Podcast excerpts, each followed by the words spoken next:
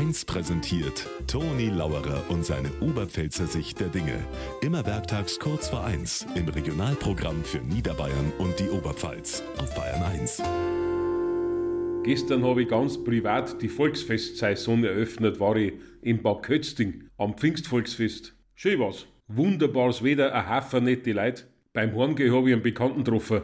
Sagt er, ja, servus Toni, alles klar? Sag ich, alles klar. Und, sagt er, war Bratwurstsemmel gut? Sag ich, woher weißt du, dass ich ein Bratwurstsemmel gegessen hab? Schmeckt mir das an meinem Atem? Na, sagt er, das sagt mir an dein Hemd.